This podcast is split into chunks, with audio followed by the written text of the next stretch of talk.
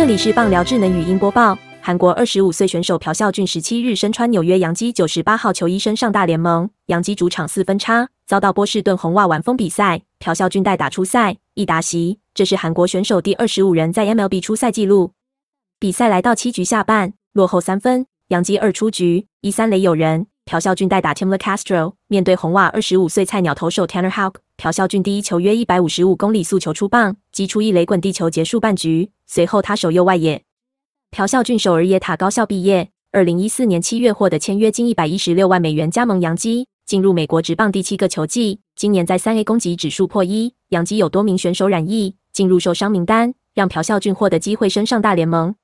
韩国棒球史上在 MLB 出赛最多年次是朴赞浩十七年。外野手邱信守十六年，金炳贤则是在 MLB 投过九个球季。目前则是有三名韩国野手在大联盟：光芒崔智万、教士金和陈宇、杨基朴孝俊。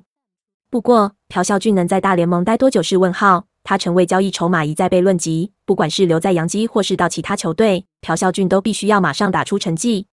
本档新闻由三立新闻网提供，记者肖宝祥综合编辑，微软智能语音播报，慢投录制完成。